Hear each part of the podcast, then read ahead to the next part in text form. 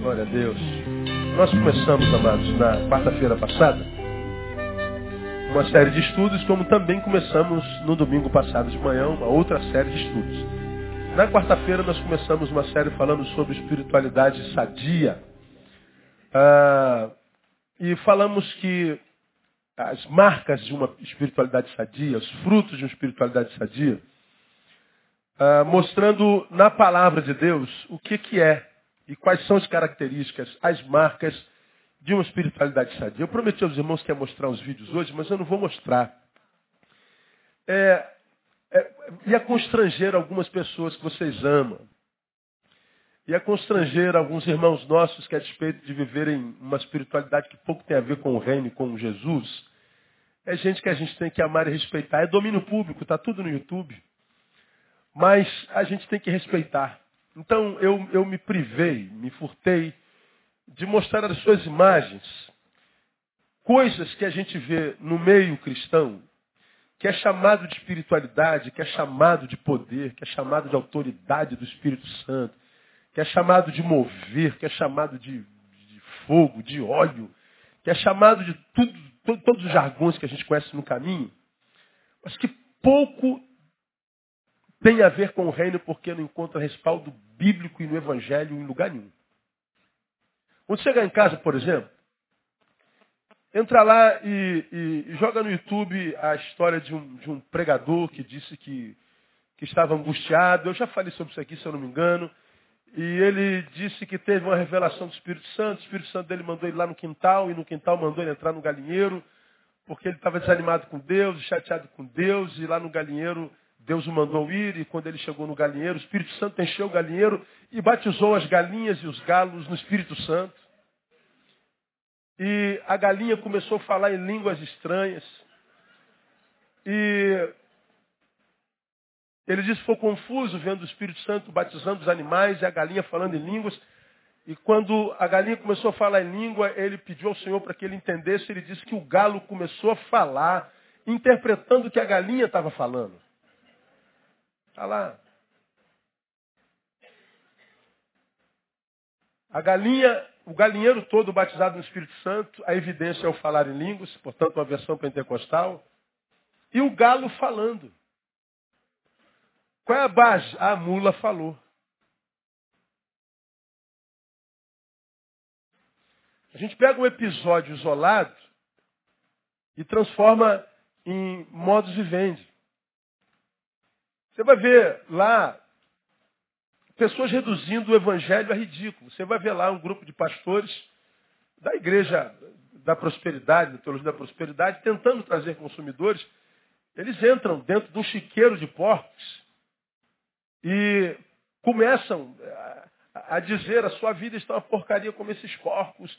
Isso é, é, é, é o diabo e nós vamos tirar você dessa porcaria de vida e tal. Um negócio que, que, que qualquer um que vê aquilo, irmão, não tem entendimento, diz assim, é um bando de louco, cara. Você vai parar de sofrer, parar de sofrer, parar de. Só, só essa frase, irmão, parar de sofrer, já é uma afronta para o Evangelho. Porque não há lugar nenhum na Bíblia dizendo que a gente não sofreria. Pelo contrário, diz que no mundo tereis o quê? Isso não é, isso não é fazer apologia do sofrimento. Paulo disse, sofre comigo as aflições, mas sofre como um bom soldado de Cristo Jesus. Ele está dizendo o sofrimento é inerente à existência, todos pecaram. O poder do Evangelho não é me livrar do sofrimento, é me capacitar para ele. De modo que depois do Evangelho não há sofrimento nenhum que seja maior do que a gente. Então não é mais problema, porque nós estamos preparados para ele. Você vai ver lá no vídeo, pessoas que disseram ter sido cheias do Espírito Santo, andando de quatro no palco. Como quem diz que recebeu a unção do leão. Pois se recebe a unção da águia, então tem que voar, pô. E recebeu a unção do touro. Cadê o chifre? Do touro ninguém quer.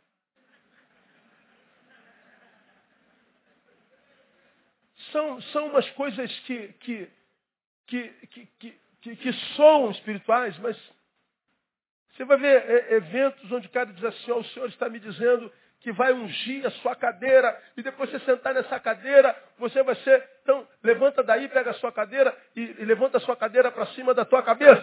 Todo mundo pega a cadeira, levanta. Agora unção sobre a tua cadeira. Aí a sua cadeira está ungida, agora senta. Não, isso é, isso é o de menos. É, é, são coisas, irmãos, que, que a inteligência que Deus deu para cada ser humano, se tiver saudável, se recusa a se submeter. Não porque nós desacreditemos que Deus possa fazer o sobrenatural. Não. Ele pode tudo, cara. Mas depois que a palavra foi revelada, depois que o evangelho nos foi revelado, ele diz que a obra do Espírito Santo, o Espírito Santo trabalha diferente do diabo. O diabo, quando toma ou enche uma pessoa, rouba-lhe a razão. Por isso que ele é possesso, ele está possuído, ele não é mais dono de si mesmo. E a ação das trevas retira a razão. Ele não sabe mais o que está fazendo. Mas a metodologia do Espírito Santo não. Quando o Espírito Santo toma alguém, quando uma pessoa está cheia do Espírito Santo, ele não perde a razão, ele sabe exatamente o que é está falando.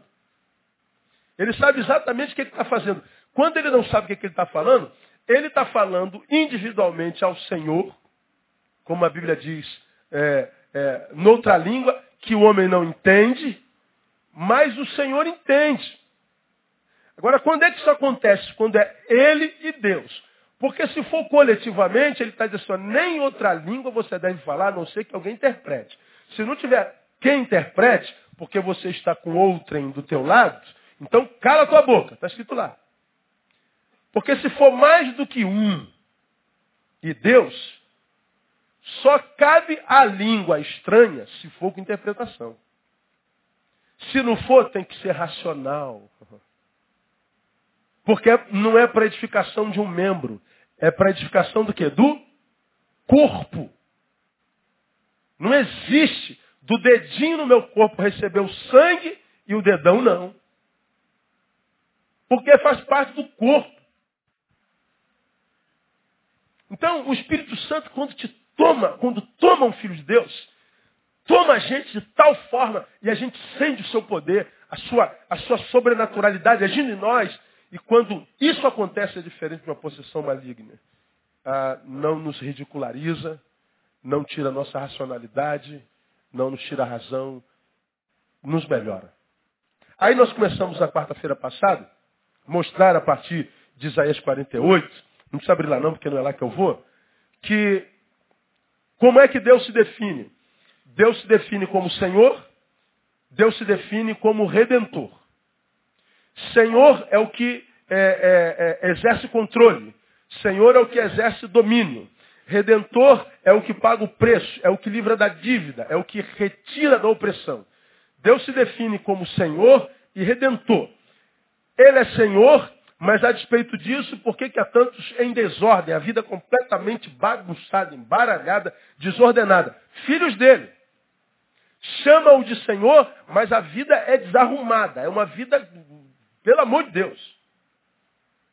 Alguns o chamam, dizem que o servem e ele se chama de redentor, de remidor, mas a despeito disso, ah, estão completamente escravizados a tantas coisas e tantas pessoas, a tantas práticas.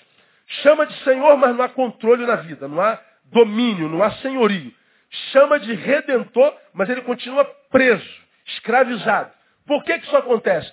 Porque nós aprendemos na quarta-feira passada, porque o poder desse Deus que é Senhor e remidor, não é a priori sobre nós, mas em nós.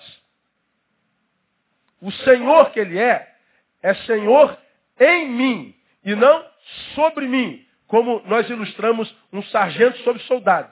Sargento de soldado, faça. Soldado não faça. Soldado sentido. Soldado marcha. Soldado alto. Soldado meia volta. O soldado obedece porque o sargento está sobre ele. Não há escolha. Mas o Senhor, não. O Senhor trabalha em mim. Ele me liberta, me livra de tal forma, me torna de tal forma verdadeiramente livre, que o seu senhorio em mim depende da minha submissão a Ele. Eu sou de tal forma livre que sou livre até para não me submeter a Ele. Então ele diz, Neus, se você quiser submeter, a nossa relação será autêntica. Vai ser uma parceria, não uma subserviência. E aí nós fizemos um, um, um, o que, é, dissemos o que esse Deus que é Senhor e Redentor faz pelos seus, está lá em Isaías 48, 17. Diz lá que ele ensina e guia. O Redentor e Senhor que age em nós, sobretudo faz o quê? Ensina e guia. Portanto, nós aprendemos que ele não nos leva até lá, ele ensina o caminho. Nós aprendemos que ele não mata a sede, ele nos dá a pá e a enxada para cavar o poço. Nós aprendemos que ele não nos aprova no concurso, ele nos dá sabedoria para estudar para isso. Nós falamos que ele não dá uma casa, ele dá um projeto e disposição para trabalhar a fim de conquistar uma casa. Nós falamos que ele não cura a priori, a priori, ele ensina como viver equilibradamente, de forma que eu não adoeça. Ele não advoga a nosso favor, ele enche a nossa boca de sabedoria, ele não faz, ele ensina a fazer. Por que tem tantos crentes ficando pelo caminho? Porque pediram para Deus fazer uma coisa e Deus não fez. Ou seja, faça o que eu estou mandando, Deus nos faz, então a gente pune a Deus nos afastando dele, como se isso fosse possível. Né? Então nós falamos que a relação com Deus, a espiritualidade que ele gera em nós, é sobretudo pedagógica. Não é subserviente, não é um senhor e um escravo. E na nossa vertente evangelical, quase que inadmissivelmente, a gente não admite, Parece que Deus é o, é, o, é o que faz e é o que manda. A gente manda a Deus e Deus tem que fazer. Se Deus não faz, pronto, a gente zanga. A gente não sabe lidar com o não de Deus. A gente não sabe esperar o tempo de Deus. A gente não sabe esperar o kairós de Deus, o momento de Deus. Porque nós fomos formados numa espiritualidade tão esquisita, tão adoecida, que a gente nem sabe que é adoecida. Aí nós mostramos para vocês que a gente precisa aprender de uma vez por todas que a espiritualidade para Jesus tem mais a ver com o saber do que com o fazer, logo é mais pedagógica do que laboral. E mostramos para vocês isso. Mostramos no, no, convite ao pecador. Ele diz, vinde a mim, todos vós que estáis cansados e sobrecarregados, eu vos aliviarei. Aí o sujeito vem sobrecarregado e cansado. Ele vem atrás do quê? Do alívio. Aí ele não se alivia, ele continua desgraçado, cansado, sobrecarregado. Ele vai embora. É porque ele leu o texto pela metade. O texto continua dizendo, tomai sobre vós o meu jugo e aprendei de mim, que sou manso e humilde de coração.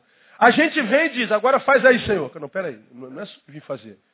Você tem que, é, toma o meu jugo, que é manso e suave, e aprenda. O alívio vem depois do aprendizado. Que ele tem para o cansado não é uma rede entre dois coqueiros. É a revelação de um saber para que você seja você de uma forma diferente. Para que tu não chegue onde você chegou, nessa desgraça de vida mais uma vez. Nós aprendemos, por exemplo, na missão apostólica, ide por todo mundo, fazer discípulo todas as nações, eu prego o evangelho em todas as nações. Ide, é, batizando-os, é, e de pregar, batizar e que mais? Ensinar. Ensinando-os a guardar o quê? Todas as coisas que eu vos tenho mandado. Está aí o ensinar de novo. Aí a gente vai, prega, batiza e diz, está tá pronto. Não, não está pronto. Começou. Eu preguei, você entendeu, se converteu? O temor do Senhor foi gerado em você. Aleluia. Só que a Bíblia diz que o temor do Senhor é o quê? É o princípio. Aí a gente coloca o sujeito no princípio e diz, pronto, você está pronto, já está salvo. Está pronto para morrer, pô. Mas para viver ainda não. Para viver, é, precisa de sabedoria, de ensinamento. Se converteu, aceitou Jesus, pronto, pode morrer, você vai para o céu. Agora, enquanto você não morre, para viver uma vida que vale a pena, você tem que aprender dele. Ah, na diferenciação entre servo e amigo. Já não vos tenho chamado servos, porque o servo não sabe nada, sabe.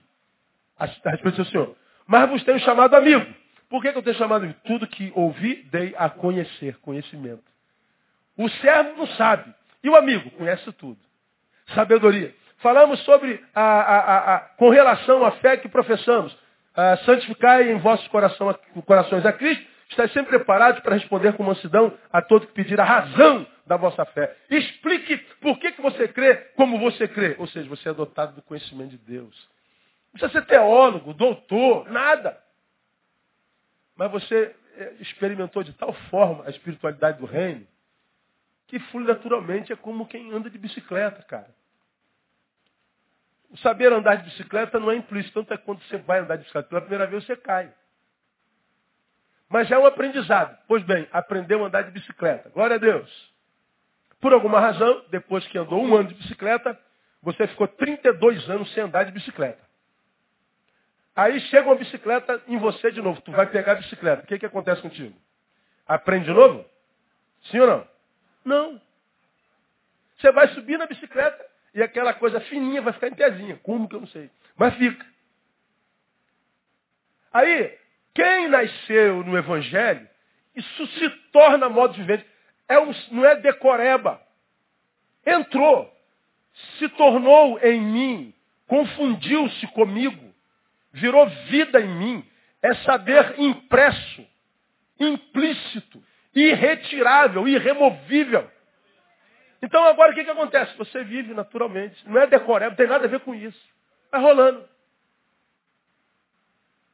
Agora a gente vê essa dificuldade que nego tem para se manter não, mas você, ser crente é muito difícil. Esse serviço é muito, é muito complicado. Pô, de repente você não é crente, cara. Porque ser o que não é, é que é difícil. Ser o que é, é simples.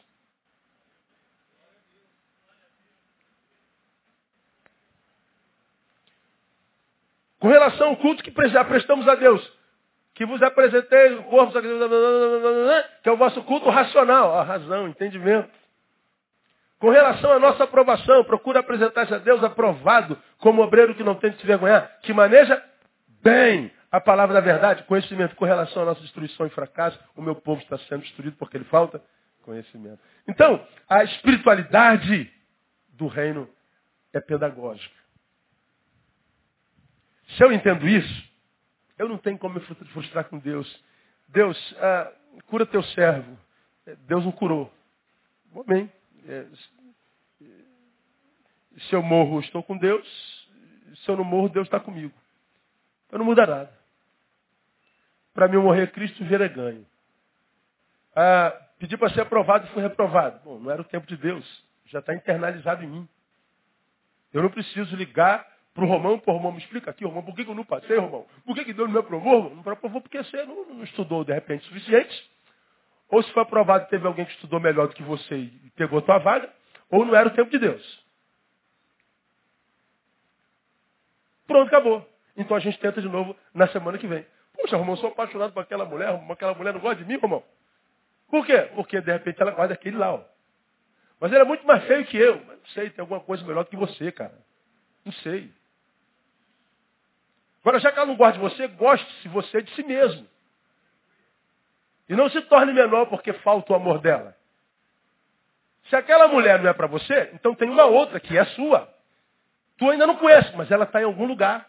Imaginemos preparada por Deus. Se Deus permite que aquela mulher chegue até você, Ele está dizendo, a que é tua não vai chegar nunca, ô mané.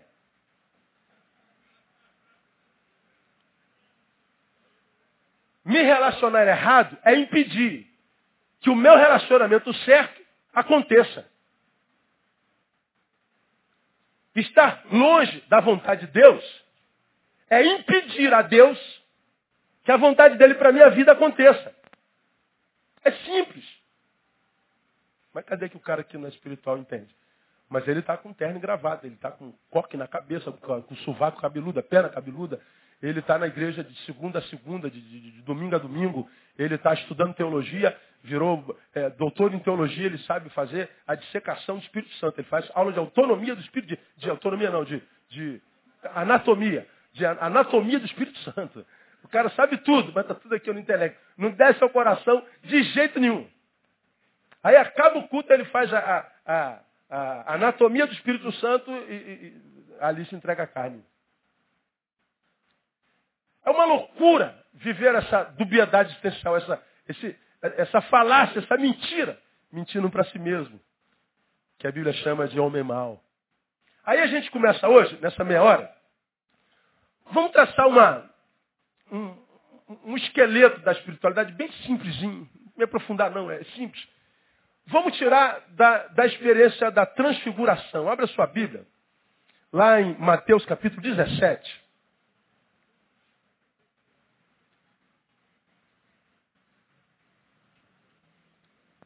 Aquele acontecido lá no monte, chamado da transfiguração. Mateus 17.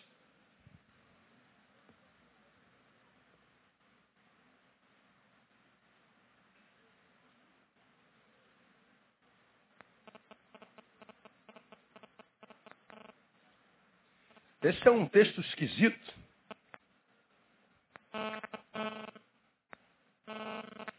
Você já abriu, amém? Vamos lê-lo.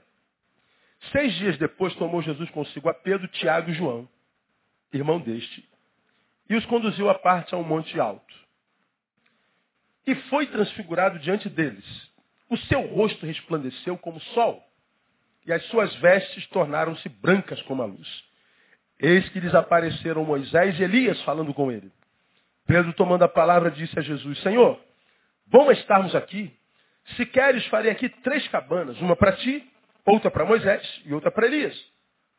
Estando ele ainda a falar, eis que uma nuvem luminosa os cobriu, e dela saiu uma voz que dizia, Este é o meu filho amado, em quem me comprazo. Termina comigo esse versículo. A ele ouvi. Os discípulos, ouvindo isso, caíram com o rosto em terra e ficaram grandemente atemorizados. Chegou-se, pois, Jesus e tocando-os disse, levantai-vos e não temais. E erguendo ele os olhos, não viram a ninguém, senão quem? A Jesus somente. Até aí. Depois a gente vai se aprofundar um pouquinho mais. O texto é, é, é, é autoexplicado. Seis dias depois. Bom, Jesus estava há alguns dias anteriores, reunido lá em Cesareia de, Cesareia de Filipe, onde ele pergunta a, aos discípulos assim, rapaziada, o que estão dizendo aí a meu respeito? Vocês que andam no meio do povo, vocês que andam aí a, a, no meio da multidão, o que, é que vocês estão, estão, estão ouvindo aí a, a, a meu respeito. Aí o que, que eles falaram? Quem se lembra? Pode falar. Uns dizem que tu é Elias. Outros dizem que tu é Jeremias. Outros dizem que tu é um qualquer outro profeta. Pô, é mesmo, cara? Estão falando que eu sou Elias?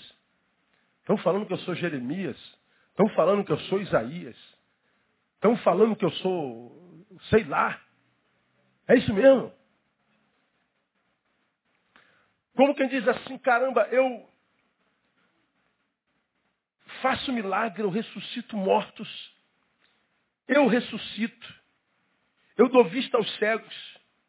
Eu demonstro poder, sinais, prodígios. E eles ainda não conseguiram entender quem sou eu.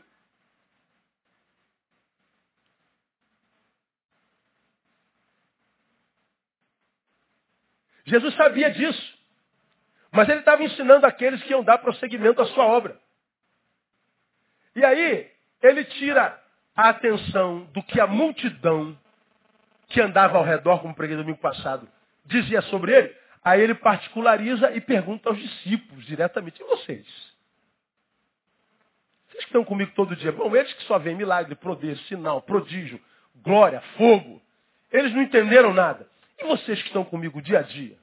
Aí levanta o tal do Pedro. O que, é que o Pedro diz? Tu és o Cristo, o Filho do Deus vivo. Aí Jesus falou assim, ah, muito bem, Pedro. Simão Barjonas.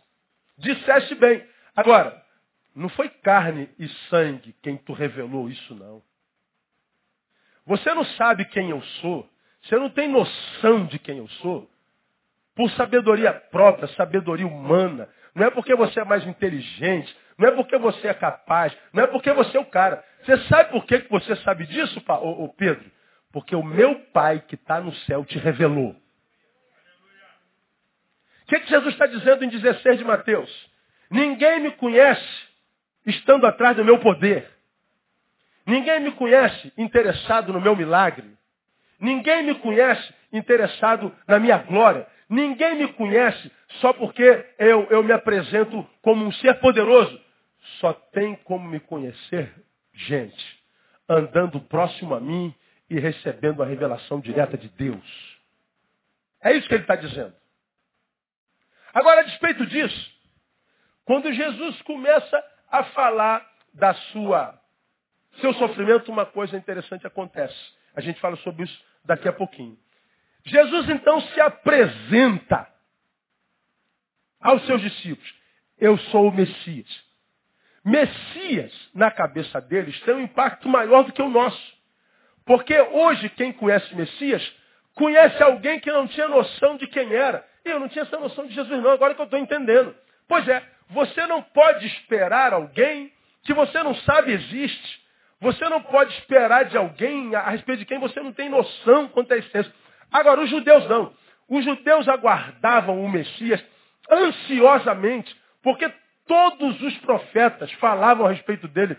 O Messias que viria remir a Israel. Queria tirar aquele povo do cativeiro. Só que naquele instante histórico, os judeus estavam sob domínio de Roma. Estavam debaixo do poder do Império Romano. Eles eram escravos. Eles não tinham mais nação montada. Eles não tinham ministérios como nós. Eles não tinham liberdade para ir e vir. Eles não tinham autonomia para ir e vir nem para ser. Eles tinham perdido a própria identidade. Só que eles conheciam a história de Israel e sabiam do plano de Deus desde o tempo que Deus os tirara do Egito.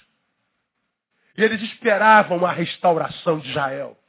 Eles esperavam a restauração da identidade do povo divino. Esse povo misturado, deformado, acabado, desonrado, humilhado. Eles aguardavam ansiosamente o Messias. Então o Messias era alguém que eles imaginavam, é, sabiam quem era, sabiam o que eles iam, ele ia fazer, e aí eles se frustram com o Messias chamado Jesus, porque na cabeça deles, sem que eles percebessem, algo foi deformado, e eles imaginavam que o Messias ia gerar uma restauração política. Em vez de dominado, dominante. Em vez de oprimido, opressores. Em vez de frágeis, poderosos. Ao invés de um, de um Messias que entra em Jerusalém, ao texto, gloriosamente em Jerusalém, montado no jumento. Eles esperavam não um Messias montado no jumentinho, filho da Dona Maria e do seu Zé, mas esperavam um general de exército com a espada colossal em cima de um cavalo branco, ajuntando o exército israelita e tomando poder político. Por isso Jesus foi rejeitado.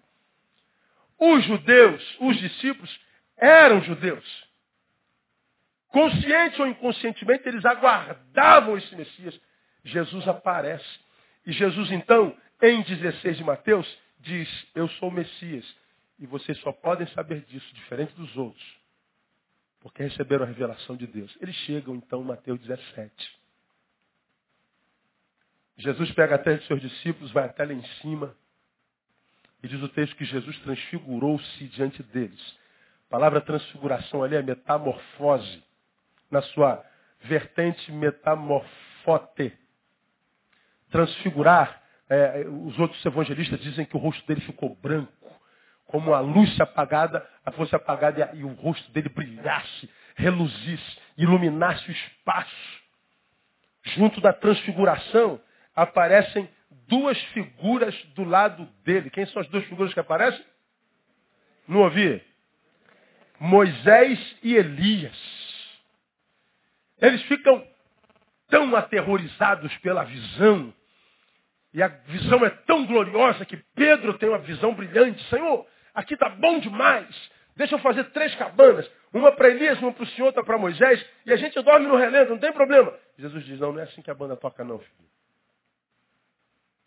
Aí, o que mais chama atenção em quem estuda a palavra sem o Espírito, nesse texto é a aparição de Elias e Moisés.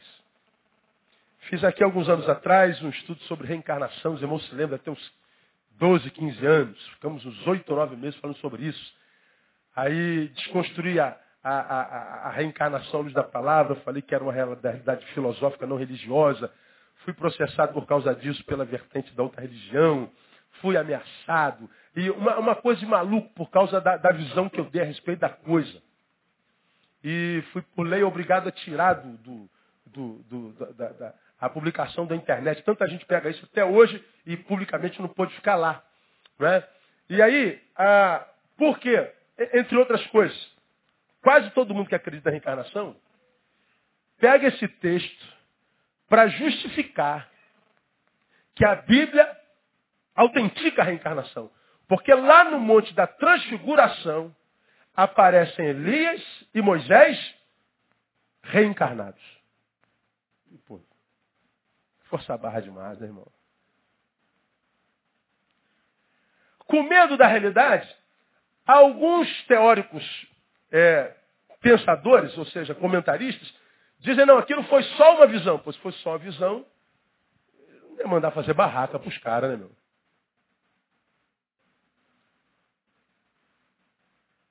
Coisa foi, foi, foi mais séria. É justificável, pastor? Acredito que não. Eu acho que isso é coisa de Deus, mas eu vou me atrever só para a gente começar. Por que, que Elias e Moisés aparecem para Pedro, Tiago e João? Primeiro porque Moisés e Elias eram os ícones da religião oficial, o judaísmo. Moisés foi quem escreveu a lei, o Pentateuco, sobre o que se firma o judaísmo até hoje. O judaísmo reconhece como Bíblia apenas o Pentateuco. O garoto nascido no judaísmo é obrigado a decorar Gênesis, Êxodo, Levítico e Deuteronômio. Até hoje. E eles citam versículo por versículo. É a lei de Deus, que é a lei de Moisés. Não reconhece mais nada. Para o judeu ortodoxo, o Messias ainda não veio, virá. Portanto, eles não reconhecem Jesus como Messias. A Bíblia é o Velho Testamento, é o Pentateuco. Para uma outra vertente do judaísmo, os profetas também são reconhecidos como palavra de Deus. Quando aparece Moisés, aparece o representante da lei. Quando aparece Elias, aparece o representante dos profetas. O Elias é tido e havido como o maior profeta que a terra já conheceu. Quando Jesus transfigura-se, ele se transfigura entre Moisés e Elias. Aparecem os maiores ícones da Bíblia que eles conheciam. Pedro, Tiago e João, os discípulos, cresceram ouvindo Moisés, cresceram ouvindo a palavra de Moisés, cresceram ouvindo os profetas, dos quais Elias era o maior. Então eles estão diante dos seus ídolos, dos seus ícones. Eles estão vendo a personificação da própria palavra. Vocês vão ver isso aqui. Agora, por que que aparecem esses dois? A reencarnação. Não é. Moisés e Elias são dois dos personagens sagrados que a respeito dos quais não existe uma palavra contundente, inequívoca a respeito da morte deles. Veja como é que aconteceu a passagem de Elias. Os mais antigos sabem como é que ele passou. Ele foi embora como? Numa carruagem de fogo. Só para a gente conferir com quem ainda não sabe, é novo convertido, muita gente. Abra sua Bíblia aí em 2 Reis, capítulo 2. 2 Reis, capítulo 2.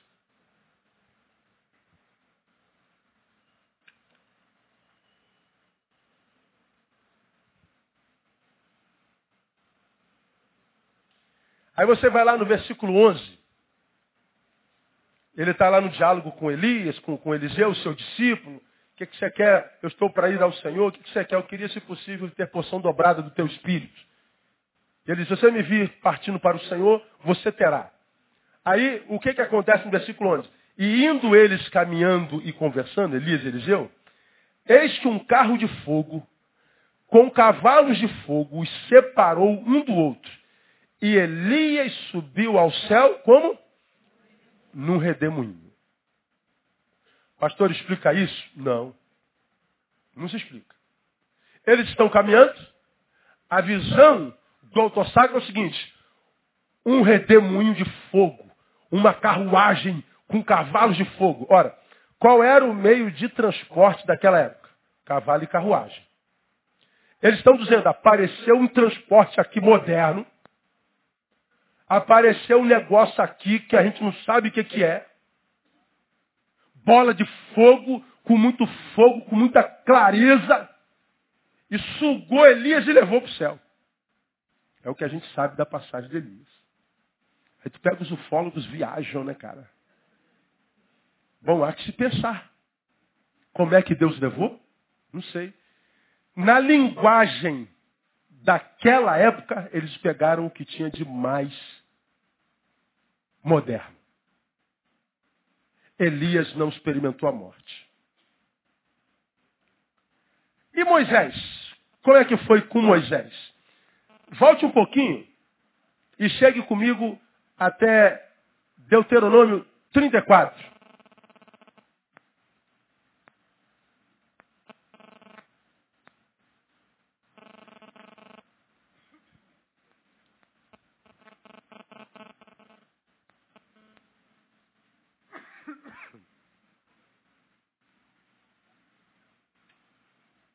Algo interessante. Mistério.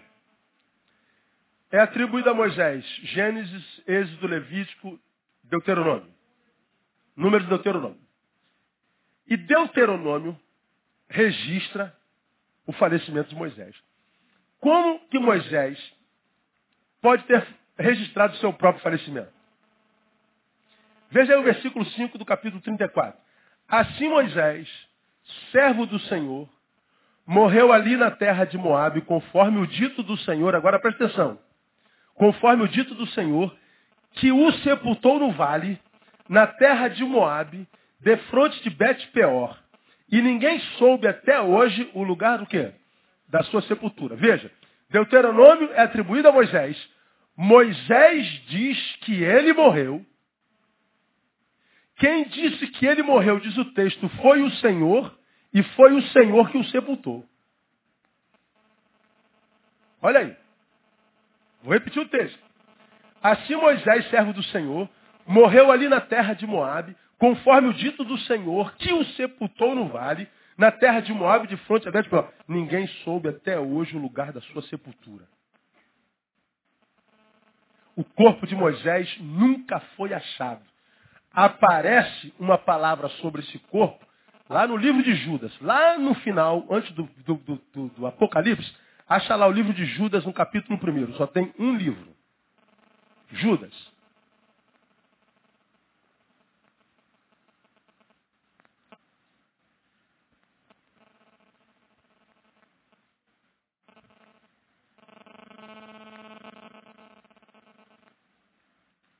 Judas capítulo 9.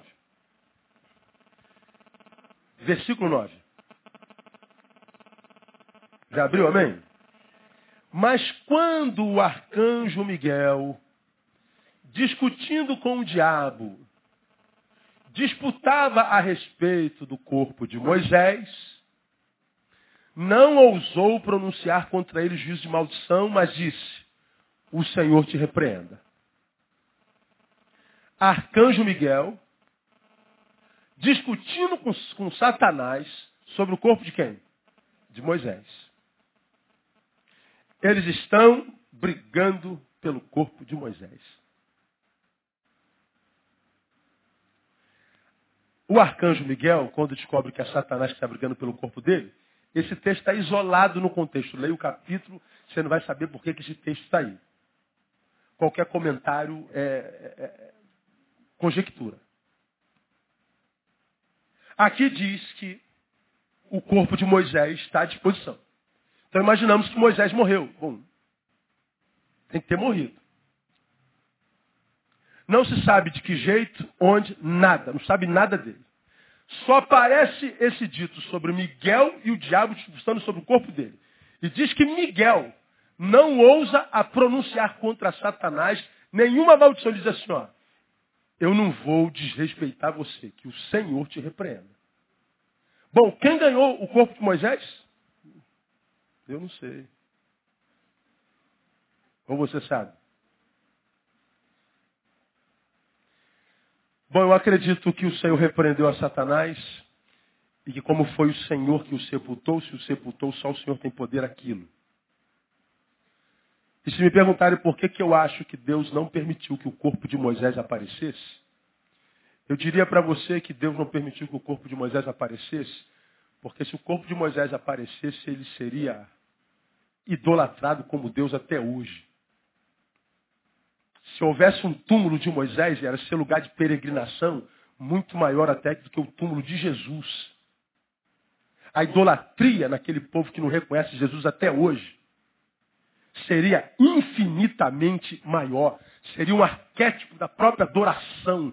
Seria um, um alvo de produção de idolatrias inconsequentes, sem precedentes. As três maiores religiões tomam Jerusalém como lugar santo. As três maiores. E as duas maiores sendo o cristianismo, têm como fundador Moisés quase. Está em torno dele. Se Moisés está vivo, já não há paz naquele lugar. Não haveria é de jeito algum. Então há essa visão sobranceira sobre a morte, o corpo de Moisés. Eliseu, é claro, não morreu. E Moisés, não se sabe do corpo dele, não se sabe a história. São verdades que ficaram para o Senhor de todo o mistério. Então dizer que quando Moisés aparece no canto, Elias aparece outra reencarnação, hum, é, é puxar demais, porque reencarnar é sair da vida e voltar à morte. E nunca alguém que reencarna, reencarna no mesmo corpo e na mesma identidade. Então é possível que, que, que o Kleber que está aqui reencarnado tenha sido uma minhoca na outra vida.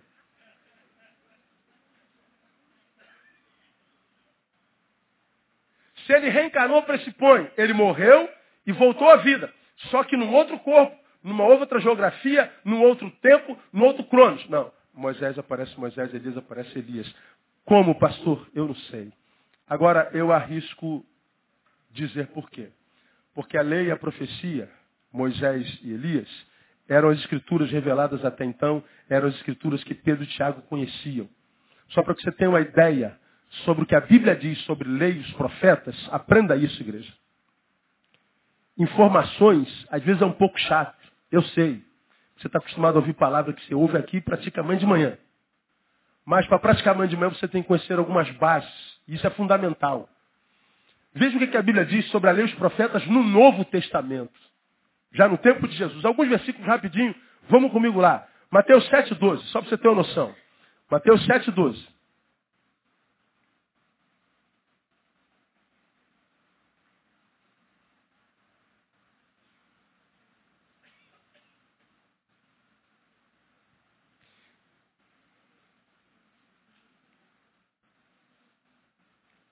Portanto, tudo o que vós quereis que os homens vos façam, o que é que Jesus diz aí? Fazei-lo também vós a eles. Concluam para mim. Esta é a lei e os profetas. O que, que você quer que as pessoas façam contigo? Ah, é isso. Então faz você a ele. Quando você faz ao outro o que você quer que o outro te faça, ele está dizendo, você cumpriu a lei e os profetas. Do que, que ele está falando? Você cumpriu a palavra de Deus. Você é praticante da palavra. A palavra de Jesus é a lei dos profetas. O Novo Testamento foi escrito depois dele. Então a Bíblia de Jesus, A Bíblia de Pedro, Tiago e João é a lei e os profetas. Pratica a lei e os profetas. Até aí. Vamos ver um outro texto, para a gente ilustrar um pouquinho mais. Mateus 22, 38.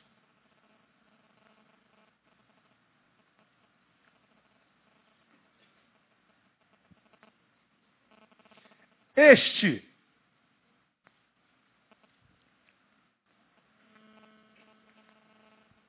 é o grande e primeiro mandamento. Qual é o primeiro grande mandamento? Amar ao Senhor sobre todas as coisas. E o segundo, semelhante a este, é amarás o teu próximo como a ti mesmo. Amar a Deus sobre todos. E ao próximo, que é tão importante quanto amar a Deus, ele está dizendo no versículo 40, destes dois mandamentos, leia aí o restante, dependem toda a lei e os profetas. Você pode praticar tudo que está na lei de Moisés. Você pode acreditar em tudo que os profetas disseram. Ama a Deus sobre todas as coisas? Ama. E ao próximo como a ti mesmo? Nem tanto. Então anula tudo que você sabe. Porque a lei e os profetas, a palavra depende disso. Você pode anotar está anotando. Lucas 16, 29 e 31. Lucas 24, 42 a 44. Lei e os profetas. Quando Elias e Moisés aparecem, ele está dizendo que a palavra se personificou diante deles. Eles não estão vendo um livro, eles estão vendo a palavra personificada. Pedro, Tiago e João não estão mais ouvindo a palavra, eles estão vendo. Portanto, guarda no teu coração, a transfiguração, a metamorfose, revela Jesus aos discípulos, mas não só, ela também desconstrói neles a influência da religião. Aí vem a primeira marca da espiritualidade sadia. A espiritualidade sadia tem como marca principal e primeira a realidade de que Jesus é o centro dela cristocêntrica. Ele está, ou eles estão do lado da lei, do lado dos profetas. Jesus no meio. Jesus se transfigura.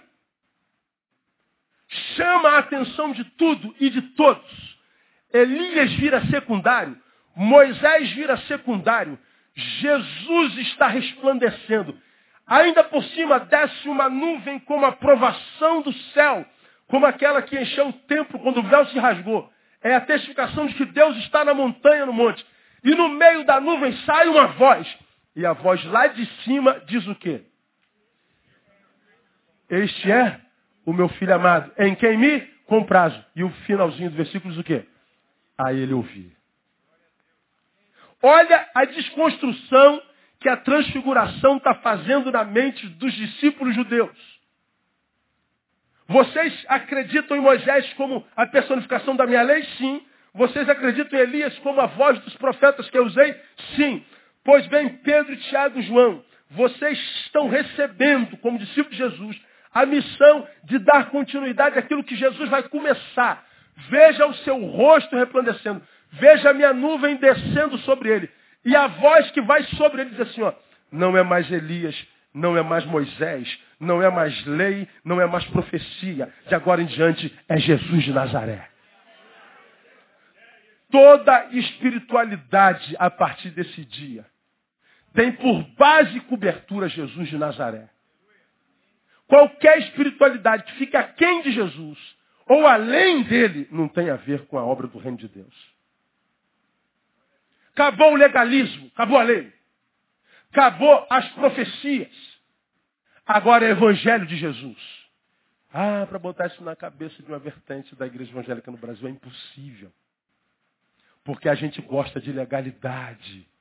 A gente gosta de profecia. A legalidade, a lei, dizia que o que Deus faz em mim tem a ver com o que eu faço. Pega o livro de Êxodo e Levítico. Tem leis sinistras, impossíveis de praticar. Você está aqui hoje, irmão, está menstruada? Tô. Está sentado nesse lugar aí? Tá. Então esse lugar fica imundo por 15 dias. Quem sentar aí fica imundo também. Você pode ser fulminado por causa disso. Você não precisa se purificar. Se afastando sete dias. Sete dias da sociedade. Não tem jeito. A lei é impossível de ser praticada. Mas há uma vertente da, da, da espiritualidade contemporânea que acha que o que Deus dá a mim ou a nós tem a ver com a minha legalidade de vida. E a gente bota fardo pesado, legalista sobre os homens. E a gente se submete a isso, imaginando que cumprindo essa legalidade toda, eu estou sendo aprovado por Deus. Aí você pergunta assim, mas pastor, por que, que pessoas se submetem a tanta legalidade malucas? Entendi agora, tem 15 dias atrás, o marido que vem me procurar. Falou, pastor, eu, eu preciso entender, acho que eu estou ficando maluco. A mulher dele se converteu, não aqui, mas fizeram uma campanha lá de 40 dias de jejum, inclusive da sexualidade. Eu dou uma surra na minha mulher.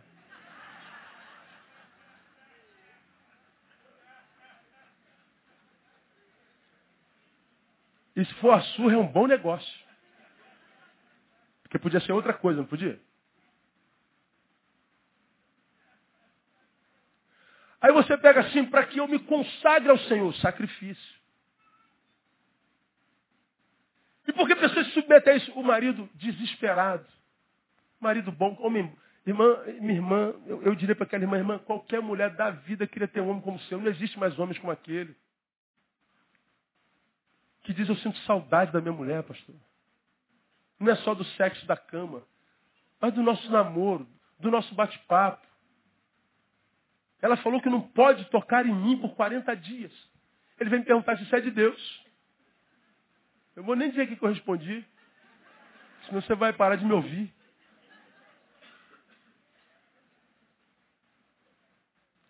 São coisas que a gente vai praticando. E por que, que submete? Porque, irmão, o evangelho é tão simples, tão simples, que a gente não acredita que seja só isso. Neil, ama, ama teu irmão como a si mesmo. E a Deus sobre todas as coisas. Se você fizer isso, toda a lei e os profetas se submete a isso. Se você fizer isso, vamos ver mais adiante, você terá cumprido toda a lei e os profetas. Mas pastor, e a igreja? A igreja é um prazer, irmão.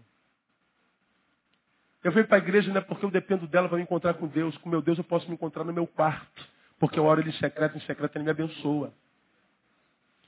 Para adorar o meu Deus, eu posso adorar enquanto eu tomo banho. Leva-me além, leva-me além.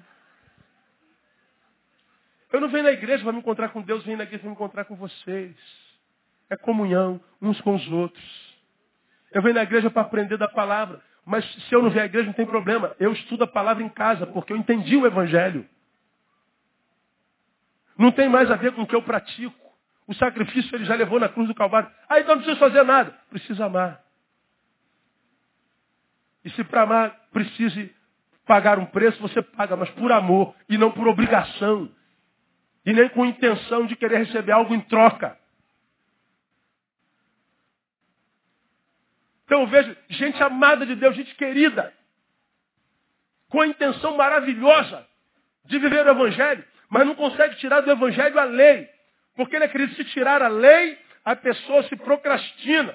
Então tem que botar limites, pastor. Se tem que botar limites, ele não foi liberto.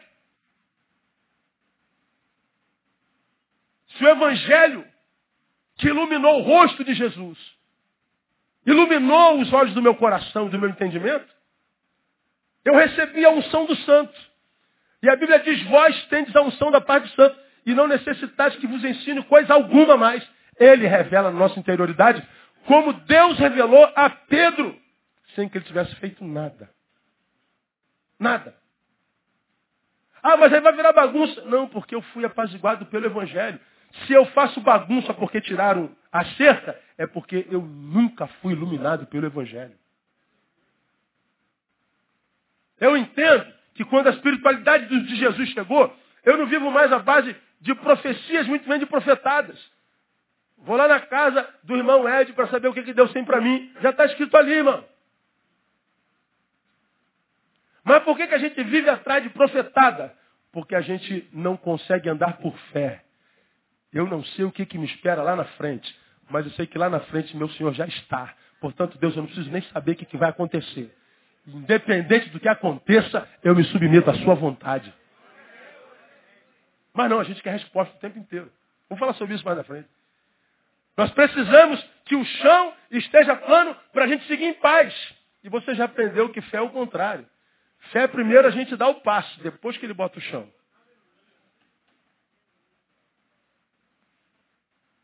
A gente não caminha porque vê o caminho.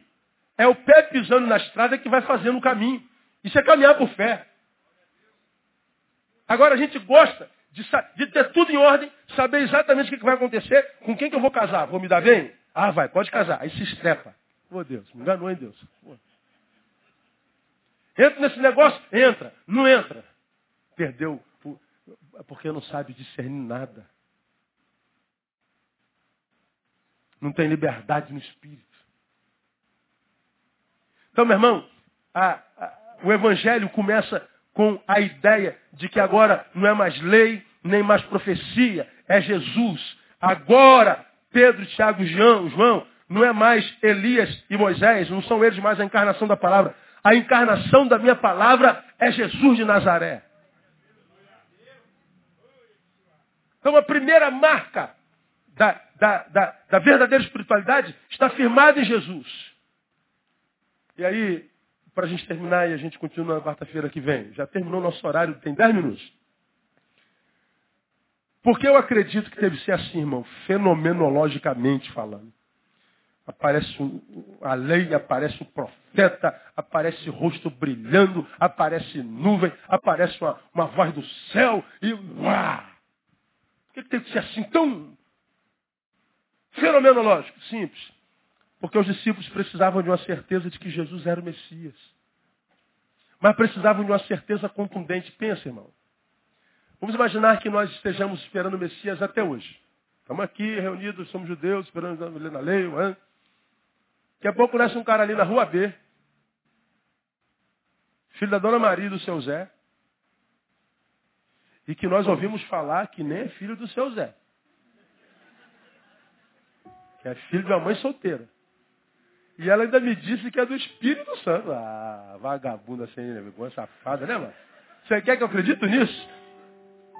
Ah, ela está prenha do Espírito Santo. Você acha que é fácil de acreditar nisso? É simples. Que o Messias nasceria de uma mãe solteira.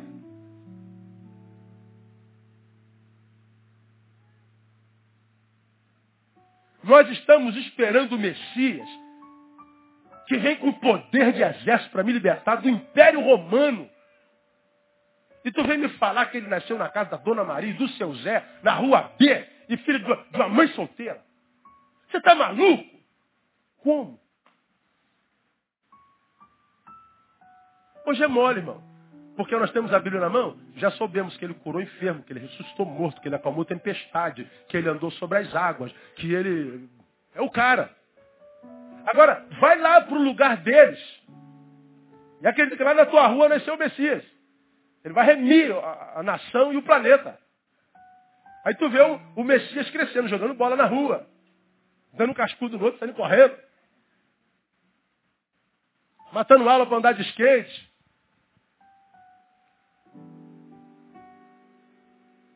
Tu tá de brincadeira. Pedro, Thiago e João tinham o que tem uma certeza contundente inequívoca, inquestionável. Ainda mais Jesus conhecendo muito bem Pedro. O Pedro que teve a revelação de que tu és o Cristo, é o mesmo Pedro que um instante depois tem uma recaída, quando Jesus começa a falar do seu sofrimento, da sua morte. Ô Jesus, por favor. Presta atenção aqui, gente. Pô, não fica bem. Diz que é Messias falar besteira dessa. Vai desanimar mais pessoas. O pessoal não tem fé igual a minha, pô. Ele não recebe a revelação do Pai igual eu, assim, direto. Veja o que uma experiência com Deus gerou em Pedro. Um sujeito que acha que pode disciplinar Jesus.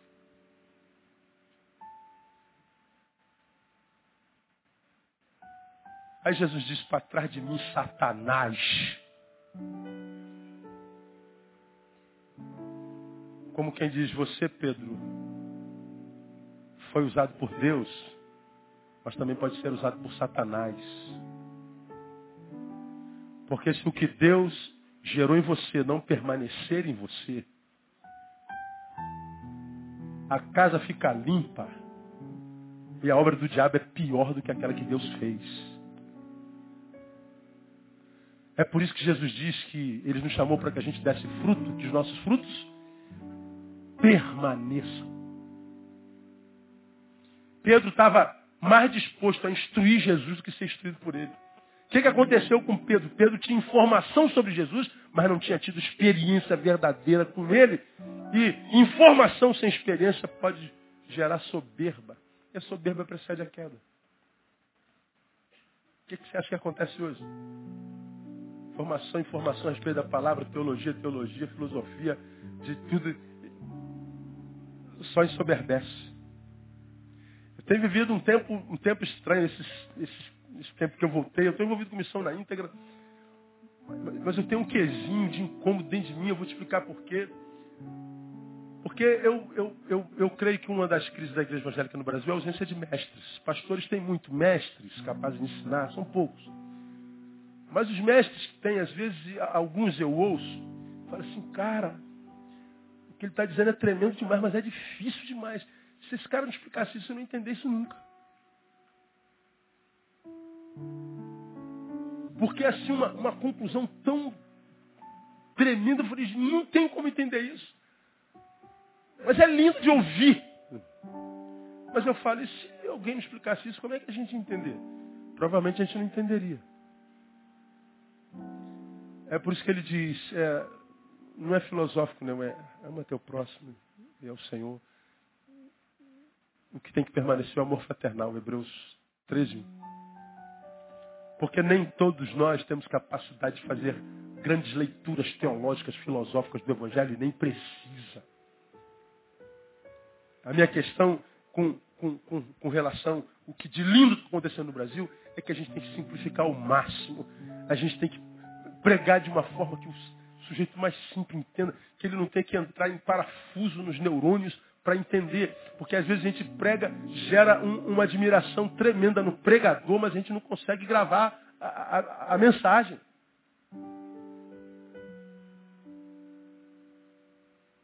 Tem alguns que eu ouço que eu tenho que ouvir umas três vezes para entender. Que eu leio e nem volto ali porque eu não entendi. Eu falei, cara, eu não entendi, cara. Eu fico pensando, cara, se eu não entendi, imagina o pessoalzinho mais, mais simplesinho do caminho. Agora, sabe o que é lindo? Porque agora não é mais Elias nem Moisés, é Jesus. Ah, o que você precisa entender em Jesus, que você já aprendeu aqui, que é que o que conta no final não é o quanto eu sei, nem o quanto eu fiz, mas o que importa no final é o quanto eu amei. Porque se eu encho a minha cabeça de teologia, filosofia, mas não amei, Jesus está dizendo que você está reprovado. Eles precisavam dessa experiência. Para terminar, por que, que eles teve que ser assim, de forma fenomenológica? Para que de posse da experiência, nenhum discurso, ou filosofia, ou perseguição, ou qualquer outra coisa os demovessem do propósito, de, do propósito e da missão, vocação que Jesus dá a eles. Depois da experiência no monte, irmão, não havia mais nada que pudesse ser dito pelos filósofos, pelos estoicos, pelos epicureus, pelos fariseus, é, é, por todos os eus da vida. Não havia coisa alguma que pudesse desconstruir a ideia de que Jesus era o Messias e a palavra personificada. Eu vi o rosto dele brilhando. Eu vi Moisés e Elias se curvando diante dele. Eu vi a nuvem de glória descendo. Eu vi a voz do céu. Ninguém me tira essa verdade. Acabou. Aprendi a andar de bicicleta. Ninguém me tira mais esse negócio. Que nada, meu. Negócio de equilíbrio não existe. É psicológico. Vai te catar, irmão. Dá a bicicleta aí. Pronto, acabou. Desse dia em diante, nem a morte poderia demovê-los da missão. Porque a partir de agora, da transfiguração, a luz e a voz, ou seja, a palavra e a glória, estariam com eles. E Jesus pôde dizer a eles, ide por todo mundo agora. Vai pregar o evangelho, ensina essa gente que vocês souberam na experiência. E diga para eles que a voz e a glória está à disposição deles também. E não depende mais deles, depende do que eu já fiz na cruz do Calvário. A espiritualidade começa em Jesus. A espiritualidade é Jesus. Agora, qualquer coisa, minha ovelha amada, você vê parecendo espiritualidade na igreja no Brasil, se não terminar na manjedoura, no Jesus de Nazaré, na simplicidade da sua vida, foge disso. Como eu tenho dito aos irmãos, nunca se impressionem com a espiritualidade de ninguém. Se tiver que impressionar com alguma coisa, se impressione com a humanidade. Porque o mais lindo da divindade é a sua humanidade. O lado mais lindo de Jesus é o Jesus que tinha tempo para criança. Para isso, Senhor, o Senhor tem que salvar o planeta. Não, mas dá para esperar. Vamos brincar de quê? De peteco? Vai, pode, pode, pode. Peraí, ô Jesus. Ah, mas tem uma bola de gude aqui também. Vai, ou então vamos jogar pro joga. Mas Senhor, tem muita gente cala a boca, meu filho. Aí ele vai salvar o planeta. Parece uma prostituta. Você vai matar ela aí, quer matar ela? Não, não mata não. Como é que você vai matar ela? Você já dormiu com ela, cara? É hipocrisia. Todo mundo vaza. Aí, tá Deixa de ser burro, mulher. Você fica vendo dessa forma, esses hipócritas querem apedrejar você. Agora vai e não peca mais também, pô. Vai e faz diferente. E ele vai embora. Quando ele vai embora, aparece o cobrador de imposto. Eu vou pousar na casa dele. Jesus, a gente vai salvar o mundo nunca. Ou seja, Jesus não abria a mão do hoje por causa de todos os amanhãs que dependiam dele. Porque a espiritualidade de Jesus não acontece nos montes das transfigurações. Pedro, Tiago e João queriam ficar lá em cima para sempre da cabana. Jesus diz, não, não é cabana não. Desce. É lá no pé da montanha, no dia a dia, na rua que se vive a fé e a espiritualidade de Jesus. Quando eles descem, dão de cara com o endemoniado. E o demônio não obedece. Imagina? A gente vai falar sobre isso. Jesus de Nazaré. Na próxima quarta, a gente vem para falar sobre duas coisas a respeito de Jesus. Porque a palavra diz assim, a ele ouvir. Ouvir o quê? Vamos dar duas coisas. E depois a gente continua. Que Deus nos abençoe e que nos dê a graça de conhecer essa glória que produz metamorfose em nós, mudança, transformação, e conhecer e ouvir a voz que diz, vai, eu sou contigo, em nome de Jesus. Vamos aplaudir o forte. Bye.